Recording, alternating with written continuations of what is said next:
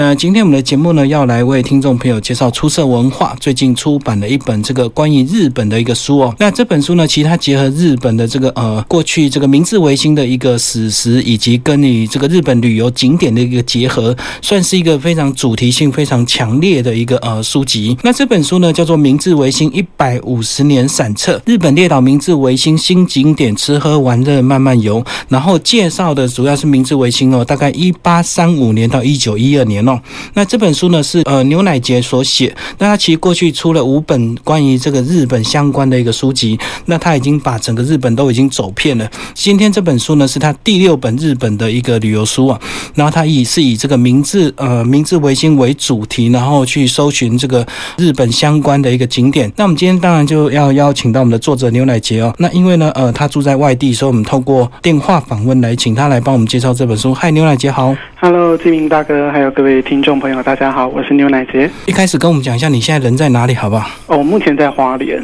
哦，就是定居跟工作就对了嘛。对，定居住，然后生活都在花莲这边。然后你就是呃，透过每一次这个呃到日本旅游，然后自助旅行，然后慢慢去整理出这么多相关日本的一个书籍嘛。对，因为我其实从二零零五年开始在日本自助旅行，那到目前去了四十多次，原则上都是用自助的方式去的。那你每次去大概安排多长的一个时间啊？嗯，不一定诶，像以前比较工作上还比较好分配时间的时候，大概一次会去九天。嗯，也，就是周末，然后过一个礼，就是休一个礼拜五天的假，然后再到周末就九天的时间。我懂，就是六日，一二三四五六日。对对对，很会利用假期。现在因为小孩还比较小，所以有时候大家没有办法待那么长，大概就三天四天。哦，所以现在你是呃，如果带小孩去，就要配合他的作息，就没有办法这个一个人这么潇洒，就对了。对，所以有时候也会就是请我太太也一起去这样的话，因为最近几次去的话比较多都是帮书在做一些采访、做取材的工作。那有时候一天要跑比较多的地方，那觉得小朋友嗯会有点吃不消，或者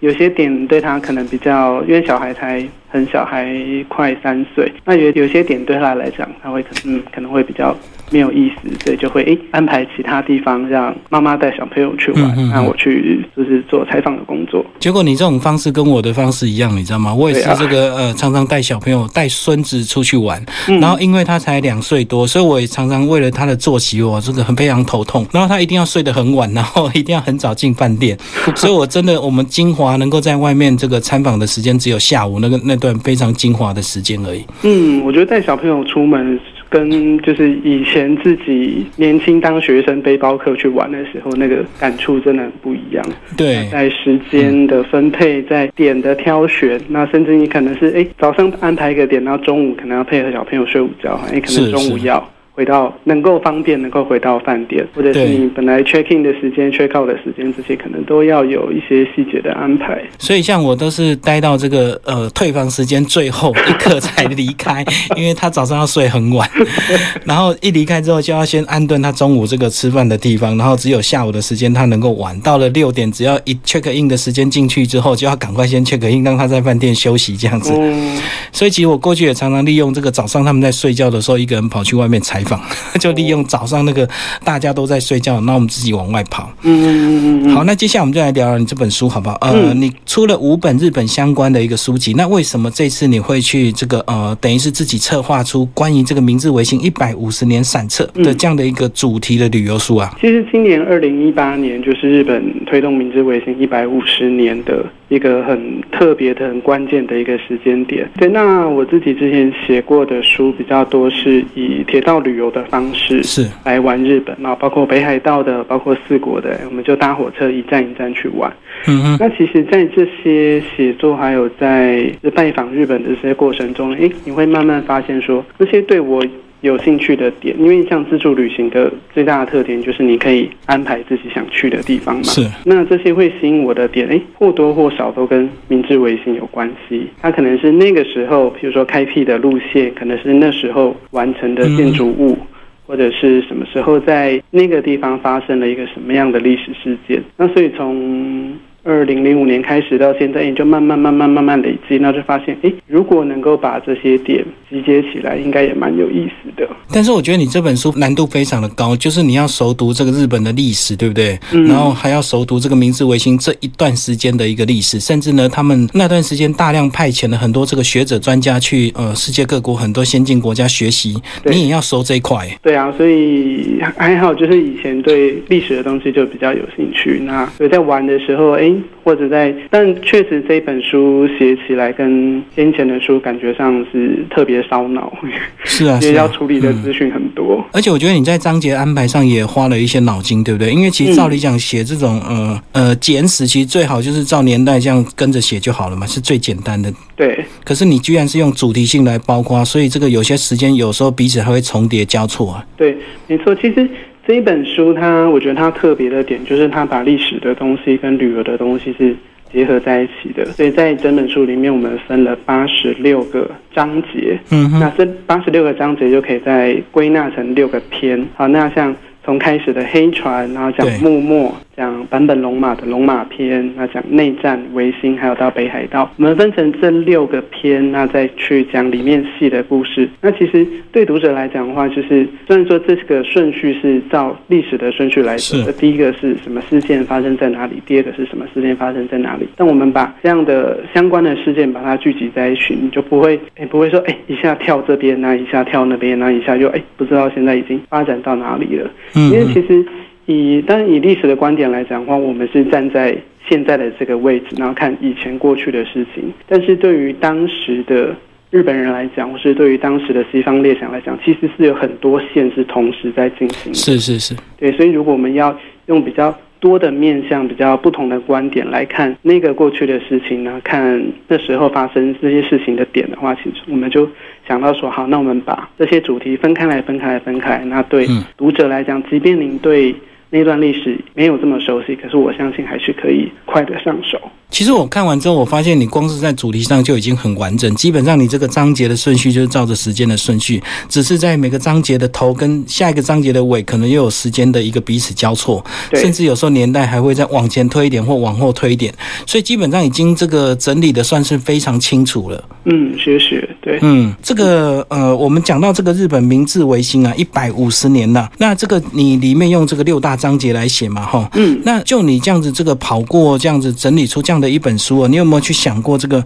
呃，当初明治维新到底有没有哪个事件是最重要的？因为有时候我们会看历史，就会讲说这个历史的关键的转折点啊，嗯，那当年到底是哪个事件或哪个人才造成整个明治维新后来的这个一百五十年的一个发展到现在？嗯，也帮大家也复习一下这个 历史的过程。是先其实对，明治维新对于日本来讲，它就是结束了以前那个幕府将军嗯统治国家的那个阶段，那把整个统治权还给天皇。那也因为这样子一个转变的过程，所以包括政府的体制的改变，在这个时候也发生了。那很多不管是民生上的、法律上的，甚至人民生活习惯的部分，都在都在这个阶段一起做了一些调整。那也才让日本从原本的农业社会，那慢慢慢慢慢慢发展起来。那整个来讲的话，我觉得如果要一刀来切的话，最最重要就是大政奉还。哦，一八六七年底的大政奉还这件事情，它等于是那时候的幕府，呃，等于说在幕府的时候，他们是实行锁国的政策，是，等于说他除了在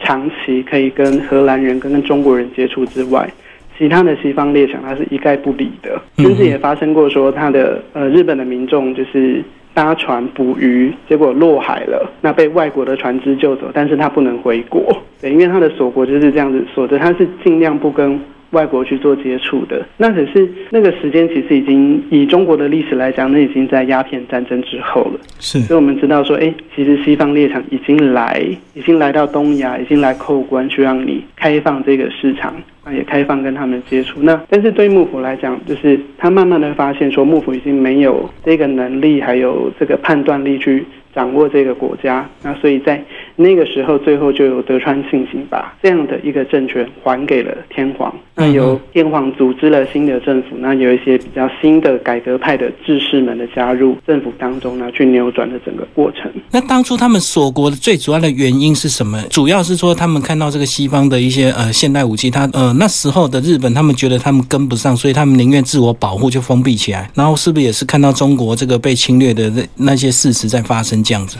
嗯，对，其实整个锁国政策可以再往前推大概两百多年，到一一六零零年之后这段时间。那其实那时候的，包括从丰臣秀吉到德川家康这个过程，因为德川家康后来创立了幕府，成为将军嘛。那可是其实在秀吉的时候就已经对这样子的西方传教士在。日本今年这样到处走，然后去让一个新的观念去去传递给日本民众。对于这样子的一个过程，已经有一些芥蒂在了。因为他在传递的过程中，除了改变了他们原本的宗教、原本的生活习惯之外，那也觉得说，哎，这样传递可能对于他的政权是有一些威胁的。因为民因为民众就有了不同的想法、不同的一些观念。嗯啊，那可能跟原本就是好好单纯的当农民，然后进贡，就是该缴的税，然后该缴的农粮的那个生活方式是有一些不同。所以其实，在所以在幕府刚创立那个时候，就已经有禁教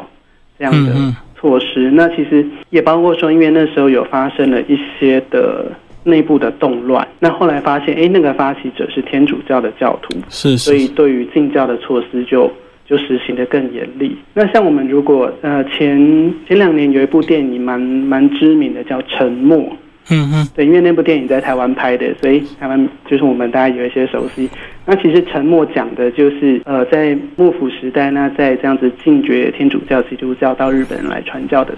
这样的一个过程。那刚刚你讲到这个，呃，从更早要推到两百年前，他们其实对西方的一些传教士就有一些芥蒂嘛，就是他们可能会改变农民的一些思想，让农民可能不会那么顺从，对不对？嗯。那是不是也是这样延续了两百年？当这个西方的这个呃黑船真的来到日本的时候，他们的心态还是对他们是应该怎么讲？是有点不屑一顾，或者是说对他们是有恐惧害怕的吗？是什么情绪比较多？嗯，当时的这个状况其实就蛮分歧的，包括在天皇这边，在将军这边，还有在地方的藩，这三个层面，其实他们的想法是不同的，各有心思啊。对，那以天皇来讲的话，天皇就是，嗯，他真的就是他对于这些西洋人，他是不想接触的。嗯哼，他想说啊，你们离我越远越好。那地方的藩就是指说，哎，幕府在设在各个地方，有点类似我们现在的县这样这个单位。那他的当官者是藩主。嗯，那各个藩主其实就有各个不同的想法。那其中包括像是在萨摩还有常州这两个地方，就是目前的鹿儿岛跟山口县这两个地方，因为其实他们在真的黑船来之前，他们就有机会接触到西洋人了，所以他们那时候自己就有一些激化的措施。那对于外国人进来，他们一开始也是抱持就是尊皇让夷这样子的路线，就是好，我继续维持我们的天皇这样的体制，那希望能够把西洋人赶走。但是在在这样的接触的过程中，他们已已经看到人家的船坚炮利，所以所以这两个地方反来讲，他们就觉得哎，好像不是真的那么简单，说攘夷就可以攘夷的。那对于幕府来讲的话，幕府也就是夹在中间一个很矛盾的角色，就是天皇希望他攘夷，但是。呃，幕府在黑船来的时候开始跟美国人接触，那也知道说这个仗是没有办法打的。是，所以对幕府来讲，他是有一个比较拖延的，想要安抚这样的策略，就是他告诉天皇说：“好，我们会想办法。”那实际上其实并没有嗯真的太积极的作为。那也是因为这样的关系，所以后来地方反对于幕府的能力，还有对对他的这样子继续执政的这样的的情况，就是感到非常的不满，所以才推动了把幕府推啊幕府推倒的。这样的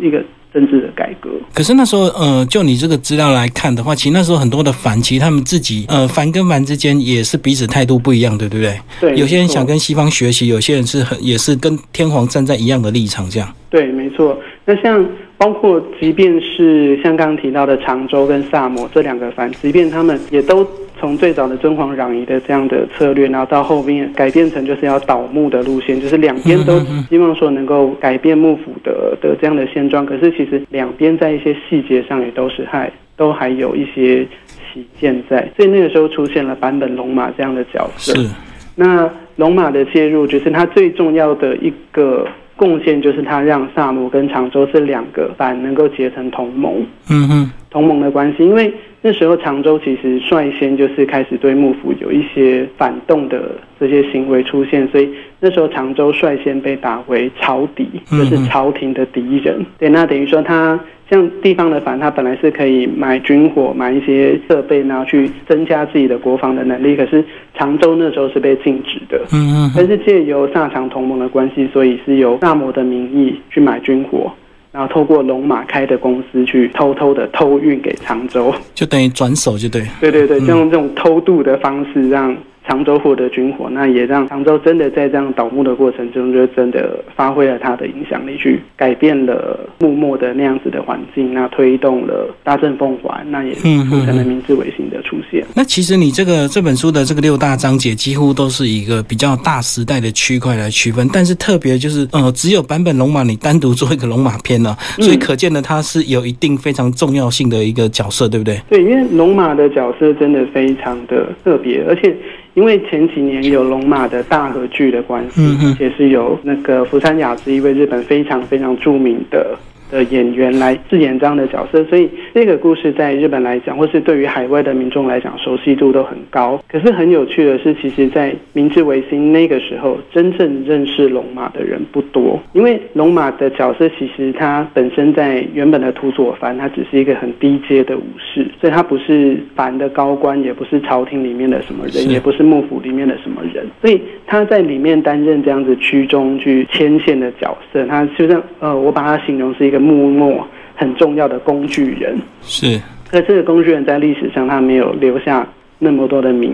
名字，或是那么多的史记，而是后来慢慢的去发现，哎，在那个过程中可能有这个人的存在，那他曾经做过了这些事情，所以去改变了日本的命运。那所以我们就把。龙马从这个地方特别挑出来，而且龙马很有趣的一个点是说，其实，在那个时候的各个藩、各个藩的民众，嗯，他是没有办法自由往来的啊。比如说，像我们今天，哎，我住新北市呢，我要去台北市，非常的容易；或者我要来花莲，这是非常容易的事情。但是当时的民众来讲，我从我土佐要去萨摩或是去常州，这是不允许的。我需要经过一个特别的申请，得到我的藩主的首肯之后，我要拿着那个令才能去通过关卡到其他的地方。嗯嗯，那那个难度其实就跟我们现在出国的，甚至比我们现在出国还要难。好，那。龙马很有趣的，就是他可以在那个时候就只有脱凡这样子的一个一个行为，等于说就是有点像放弃国籍这件事情，所以他可以去很多的地方闯荡。那他的足迹也就真的去了江户，去了常州的下关，那去了萨摩，那去了京都，他可以跑了那么多地方。那所以对于那个时候来，即便是跟现在跟那个时候来讲，呢，龙马都是一个这样非常特别的人物。那当他这个游走在这个各藩之间，然后去提供彼此的。的一个协助，他的心态是什么？是要攘夷，还是要这个呃去跟西方学习？对，龙马的一开始他也是比较是攘夷的这样子的想法的，可是也是因为后来慢慢接触，慢慢接触，也是发觉说，哎，攘夷这件事情讲起来很简单，但是实际上做起来可能。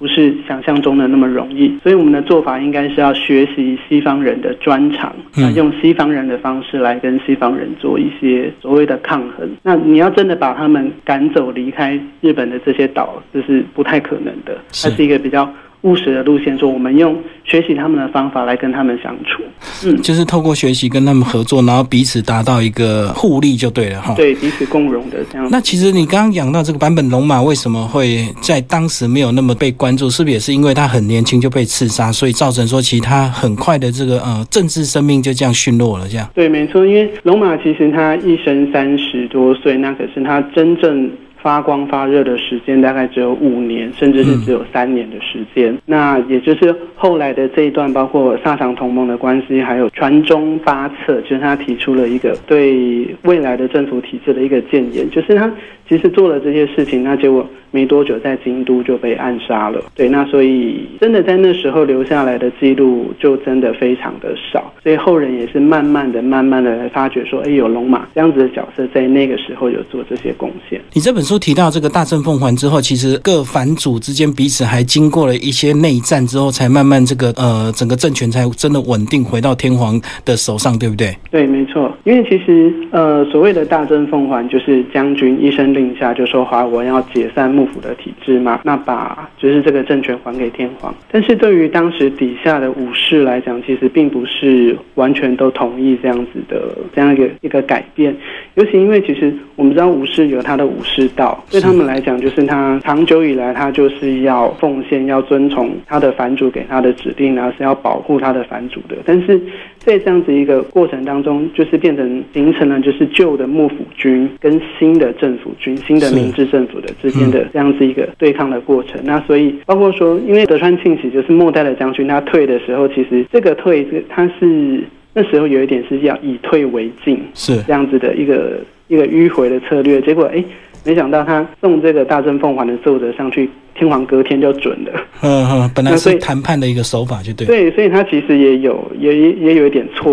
愕。那他旁边的这些牧臣也是感觉并不能就这样子结束，所以从大政奉还提出之后，哎，那就是武士们就开始聚集起来，那就发生了这样子一连串的内战。那这个内战就从京都这边开始爆发，然后就是往一路往东，一路往东走，那就是新的政府军跟旧幕府军在产生对抗。那他们从京都先打过一仗，然后到了江户。那到江户的时候，是江户是一个和平转移的过程，就并没有真的打起来，只有一些比较小的零星的。这些战士，那慢慢的再打到东北，那最后再到北海道。那所以以这本书来讲的话，我们就会从这个历史的脉络来讲，哎，我们先讲在京都的时候发生了什么事情。那在那个战场的那个景点，如果我们现在去看，可以看到什么东西？那有什么相关的点跟那个故事是有关系的？那京都的这个部分讲完，我们就随着部队的步伐，哎，到了江户。那江户是怎么去完成这样子无血开城的一个和平转移的过程？啊，零星的战役又是在哪里发？发行的，那接着又到了东北的惠清若松，那再再到了北海道的函馆。其实我读这段，我觉得很有意思。这个幕府军突然变成反抗军，然后那些反主突然变成政府军，这样子角色马上对立。对，那个角色是马上就转换的，因为在。之前我们讲说常州被打为朝敌嘛，对朝廷还有对幕府来讲他是敌人。对。可是，一大政奉还一一改变之后，哎，常州跟萨摩真反而变成明治政府军的主力。嗯。那以前那些拥护天皇、拥护。幕府的这些武士们马上就变成叛军，是，所以那个角色是哎，马上就对调了。所以我觉得这本书很有意思啊！我后来看了这本书才知道，他们一路打到北海道，对，还介绍到北海道当时其实日本根本不是很注重的一个地方，对不对？对对对，这也是很有趣的一个点，就是北海道对很多玩家，也包括对我自己来讲，都是哎，视为一个很很向往，甚至是一个当做第二故乡的地方。是是，那可是其实。就北海道来讲，它在整个日本的历史当中，它占能够去留下记录的，大概也就是最近这一百五十年的事情。嗯嗯嗯。因为在这之前的对江户幕府那时候的人们来讲，一方面他没有那么多的御寒的技术，二方面他要农耕要什么，他也没有那个能力去开发北海道。是。那另一方面是北海道，因为还有虾夷族的。这样子的，就是对他们来讲是彝族的，是外族的这样的势力存在，所以他们对北海道的兴趣是较少的。其实那时候就有点像这个清朝对台湾的这个态度，对不对？所以北海道当时也是鸟不语花不香，然后又很难耕种，然后又很冷，然后又有蛮夷在那边镇守，所以就 干脆就不要去理他就对了。对，他就是稍微去做一些管理，然后有点一些一下管理，那一下就不管，一下管理又一下不管，就是有种进退不知道该怎么去去。管管这个地方的一个情况，那可是后来黑船来的时候，呃，美国人那时候来开港的要求是，希望说他的捕鲸船越过北大西洋到了亚洲之后，能有一个地方能够让他的捕鲸船能够补给粮食跟饮水。是啊，那所以那时候他们要求开两个点，一个是下田，就是比较靠近东京的，比较靠近江户的这边的一个口岸。另外一个他们要的就是香馆，那香馆就是现在的函馆。嗯那幕府那时候才哎，原来北海道那个地方在西方的列强眼中，他们是有价值，是有有需要去开去要求开放那个地方的，所以幕府也在那个时候也才开始渐渐的加强对北海道的重视。哦，因为他们这个呃要停靠这个补给一定要就近嘛，所以那时候的所谓的函馆可能是呃比较适合的一个地方了哈。没错。那其实本书的重点当然是一定就要提到所谓的这个呃维新这段嘛。那维新篇其实哦，我看了这本书才知道，当年还有这个豪华的使节团游学团去环游世界六百三十天了，快要游了两年了。这对，哎，这段帮我们介绍一下好不好？非常有意思。好，这个延昌使节团它很特别，就是那时候明治政府成立啊。那其实明治政府刚开始，它的一个策略就是我们刚刚提到的，它要尽量学习西化的东西。嗯哼。那可是对于，因为先前在幕府的时候，就是它是禁止人民外出的，但是在禁止的这个过程当中，有很多人就偷渡了，是偷溜出去想办法。对，包括各藩也是想办法跟外国势力结合，那就派派自己藩里面的人士出去。那所以后来也是因为这些人士慢慢回来之后，才有了这样子去跟西方接触的一个想法。那所以在明治政府刚刚成立的时候，在明治五年就派了这样子一个使节团。那那时候几乎是把各部会的有一半的一级首长。都派出去了，嗯嗯嗯，就像我们，你就想说，哎，今天是，比如说我们的内政部长、我们的行政院长，然后几个部长是一级都，是最高的那个主管，就去就派出国去去考察，而且这一去就去了一年半的时间，六百多天的时间。对，那所以他们从从日本出发，那去看了美国，去看了英国，去看了那时候的奥匈帝国，那也参加了那时候的世界博览会。那看了那么多东西，然后学了那么多多东西，就把这些想法、把这些技术带回日本。那在日本来用新的方式来想办法去推动这样子不同的改革的措施。而且，其实他们这个使节团这个沿途还有这个跟各国交涉，要去呃重新再签订他们过去这个几年前签的一些不平等条约这样子，所以任务还蛮大的。对，因为其实在这个考察的过程中，因为呃等于说从。从黑船来了之后，幕府就开始签了一些的条约。那这些条约其实大概就是几个事情，一个就是关税的部分。对对，那关税的话，虽然说是议定说，就是日本我可以跟外国我们来讨论说什么东西的关税要怎么定，那要怎么去收这个税。可是其实实际的执行上，因为幕府过去并没有这样子的经验，所以实际执行上都是由外国在把持着。嗯，对。那另外一个就是。也是不平等条约里面很重要的一点，就是关于那个领事裁判权的部分。等于说，他的外国人在日本上岸之后，如果发生了事情，尤其是刑案的事情的话，要怎么来审判？那这个部分就会变成，如果他是外国人的话，就给外国人自己处理了。我日本的司法体系，我在这里面是没有办法去去发挥任何功能的。那所以对日本民众来讲，他是可能会有受到一些。损害，而且变成求偿无门的状况。嗯嗯。那所以在明治政府其实刚建立的这三十年间，应该算四十年间，就是。致力想办法要去修改这些不平等的条约，那去把这些点能够去能够改回来，变成日本他有也有办法去参与在其中。那只是一直尝试，一直尝试，可是效果不是很好。一直要到日俄战争打完之后，诶，列强开始觉得哦，日本真的不一样，不是以前那个很弱的农业国家之后，对他改观了，才有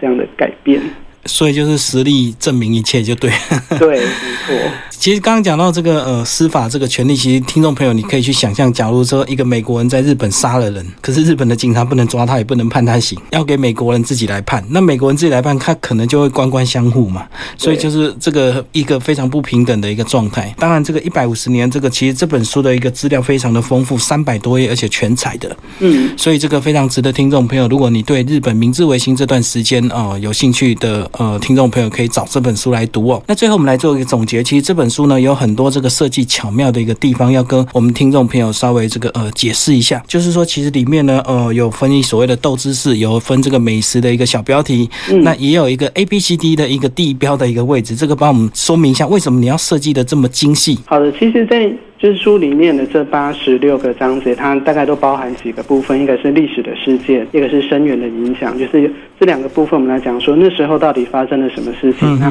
发生的那个事情，真的对日本、对民众、对在外国的列强来讲，是有什么样的一些影响性？那另外我们还会讲寻访探路，还有跟旅人遨游，就是。如果我们现在重新回到了那个历史的景点，有什么东西好玩的？啊，那当然也包括说，就是交通资讯的部分，我们要怎么去？那如果是一个就是有开放时间限制的点的话，因为我们要什么时候去比较适合？那另外在这个章节里面，我们还会讲就是美钻名品的部分。对对，没如果去那个地方有什么好吃的好买的伴手礼？那还有一个就是如果有在那个章节有相关的。的一些点可以补充的话，我们会有一个斗知识的部分，就把一些诶比较是零星的，可是对大家来讲可能会觉得是很有趣的一些小小的讯息放在这个章节里面。所以其实叫你这样介绍，其实八十六个章节它是可以独立阅读的，对不对？真的不用那么辛苦，从第一篇翻到三百多。对，而且因为我们知道说，因为我自己为这本书采访花了很多时间，所以我们也知道说，对于一般的玩家或是听众朋友来讲，你真的要照那个顺序去玩是不太可能的。所以我们整理了一个年表，你可以看这个年表，然后用那个代号去对着章节，哎，就知道说，哦，这个时候发生的这件事情，就是我们在后面，如果我们想知道更深的资讯的话，要翻到哪一页来看。那另外，我们也在书里面帮大家整理了。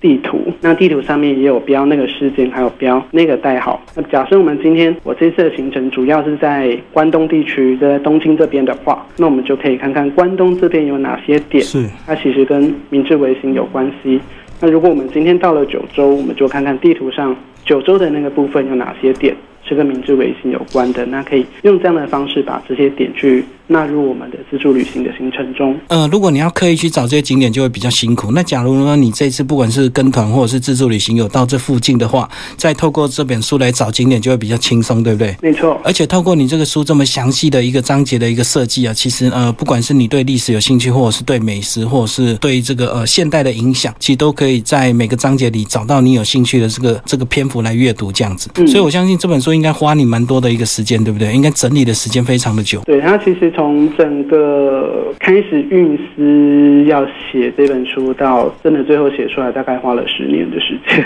呃，有些章节可能在十年前就有些收录进来，是到后来这一两年才慢慢把这个主题性去把它收集出来，就对了。对，因为有一些其实，在部落格里面可能有曾经提过一个部分，那我们就是在出版的时候就把它，哎，一方面也是更新，那一方面也加入就是更完整跟其他章节一些连接的部分，让这本书能够更完整，也希望对读者来讲是有多一些的帮助的。所以最后推荐给我们听众朋友这本书哦，《明治维新一百五十年散册》，还没请你介绍散册是什么意思？这两个字嗯，散策其实它的意思就是有目的的散步。哦，是哦对，就是看一些东西，然后想要能够去吸收多一点东西，然后去到处去走走。嗯有目的的这个散步 对哦，所以这是日本专有的字就对了。对，是一个日本的词汇。好，最后牛奶杰分享一下你的粉砖好不好？你的粉砖呢叫做呃节水清南对呃 FB，那主要你分享的也是日本相关的旅游资讯吗？对，我们会分享一些日本的旅游资讯。那因为我自己也是铁道迷，是交通迷，所以关于一些呃火车的东西、飞行的东西，或是大家在旅行的过程中，你可能需要知到一些小知识，都可以从节水清南 FB 这个部分来找找看，或者您可以直接搜寻牛奶节，节是一个木下面四点，是。直接搜寻牛奶节也可以找到我。那你说你是铁道迷，你是追日本的铁道还是台湾的铁道都有追？嗯，两边都有哦。我看你这个呃，你的假日生活几乎都这个安排的非常充实啊，因为即使你不出国，你可以在台湾还是可以追很多东西啊。对，没错。所以这本书呢，推荐给我们的听众朋友，然后是由呃出色文化所出版。那牛奶节，呃，最后再介绍一下你为什么叫牛奶节，好不好？真的就是从国小、国中的时候就很爱喝牛奶，哦，就一直沿用到现在对，所以。同学们就用这样的绰号了。可是你这么爱喝牛奶，你有没有去研究？有些书不是写说牛奶其实没有你想象中的营养，或者是说牛奶商人啊撒了一个大谎，骗大家来拼命喝牛奶这样。对，而且其实牛牛奶的热量其实蛮高的，嗯，对，也是也也需要有一些节制啊，不能真的像以前那样子狂喝。而且我看到好像有说什么喝牛奶其实反而会引发你骨质疏松，对不对？等你老了以后。嗯，就是适当的摄取，还有在钙的这个部分，其实都还是要注意。那这本书出版之后，你未来下一本的计划呢？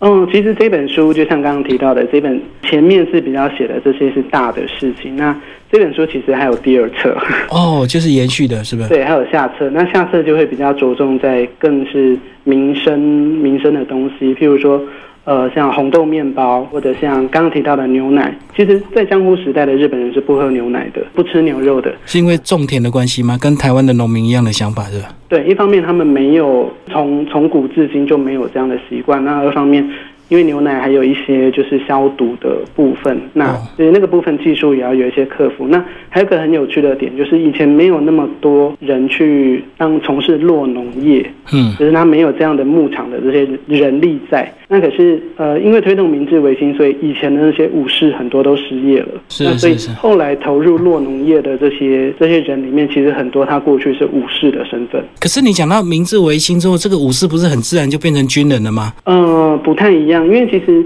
在幕府时代，武士他有武士专属的地位。那可是明治维新之后，他的军人就是变成是用征兵的方式，是全民皆兵的。哦，所以他跟以前的那个地位是不太一样的。那反而是因为武士他原本是有反主的这样子一个这个一个世俗的一个体系在，那可是后来在这个转变的过程中，就变成他们都都变成退伍军人的情况。哦，所以他们以前过去有一定这个比较被尊敬的一个地位，所以他没有办法跟着大家一起去当兵就对了，对所以他宁愿窝在老家，后来就可能变务农这样子。对，那可是那个过程也很有趣，就变成以前的武士对于这些新的兵他们是看不起的，因为他觉得，嗯，你就是你以前就是农民啊，是种田的，你怎么可以拿刀，怎么可以拿武士刀？但是对于这些新的明治政府军来讲，说我需要的是枪，以前的武士刀现在在战场上派不上用。哦，所以彼此互相看不起啊，因为你有现代武器，你有火枪之后，其实武士刀根本就没用了。对，就变成在那个整个过程中就会有一些纠葛，或是有一些冲突在。哇，所以这本书真的呃，这个呃范围真的很广泛，而且